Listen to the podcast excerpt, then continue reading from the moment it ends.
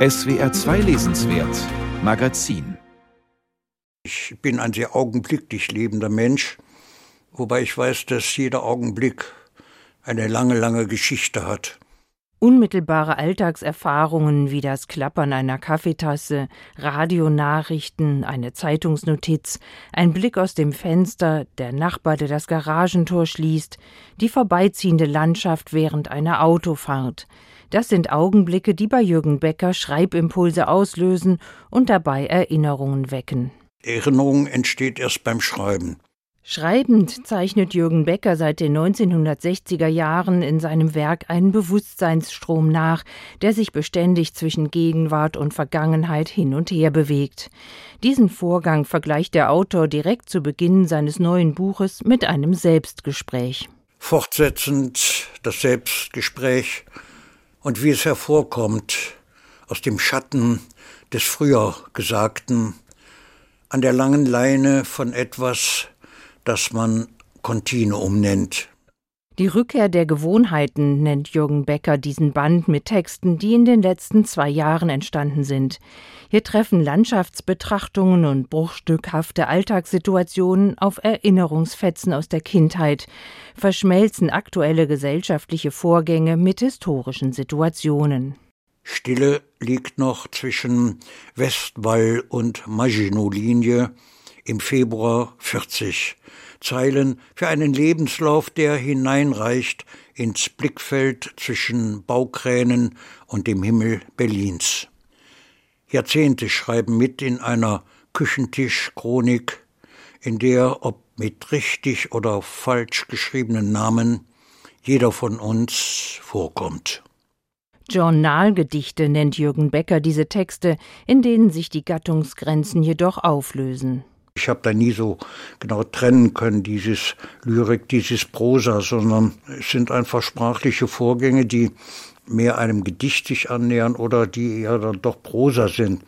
Und in diesem Gedichtband Rückkehr der Gewohnheiten, da geht es eben schon durcheinander, nicht da? stehen Sätze, die im Grunde das Material zeigen, aus dem ein Gedicht entstehen kann.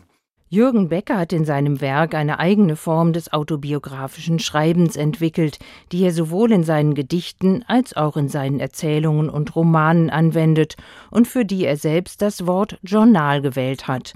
Journalgedichte, Journalgeschichten, Journalroman, so lauten seit über 20 Jahren die Untertitel seiner Bücher.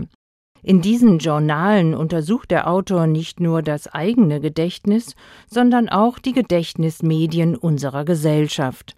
Was in der Familie oder in der Nachbarschaft geredet wird, gehört genauso dazu wie Radio, Fernsehen, Zeitungen, Fotos, aber auch Redensarten, Floskeln fließen ein. Man denkt immer, man sei alleine beim Schreiben. Man ist auch alleine, wenn man schreibt, aber zugleich muss man wissen, was immer alles mitspricht. Und das ist in jedem Fall die Wirklichkeit, die einen umgibt. Jürgen Becker gehört zu der Generation, die den Nationalsozialismus und den Zweiten Weltkrieg als Kind zwar, aber doch bewusst miterlebt hat. Er musste erfahren, wie Sprache missbraucht werden kann. Sprachkritik und Zweifel am traditionellen Erzählen prägen sein Schreiben von Anfang an. Bei seiner legendären Lesung 1960 vor der Gruppe 47 trat er als regelrechter Sprachzertrümmerer auf. Allerdings hat er sich den traditionellen Gattungen wieder angenähert. Jürgen Becker wurde 1932 in Köln geboren, ist aber in Thüringen aufgewachsen und erst Ende der 40er Jahre mit seinem Vater ins Rheinland zurückgekehrt. Über sein Aufwachsen in der Zeit des Nationalsozialismus, die Scheidung der Eltern, den Suizid der Mutter, hat er in seinem Roman Aus der Geschichte der Trennungen geschrieben, der nach dem Mauerfall entstand.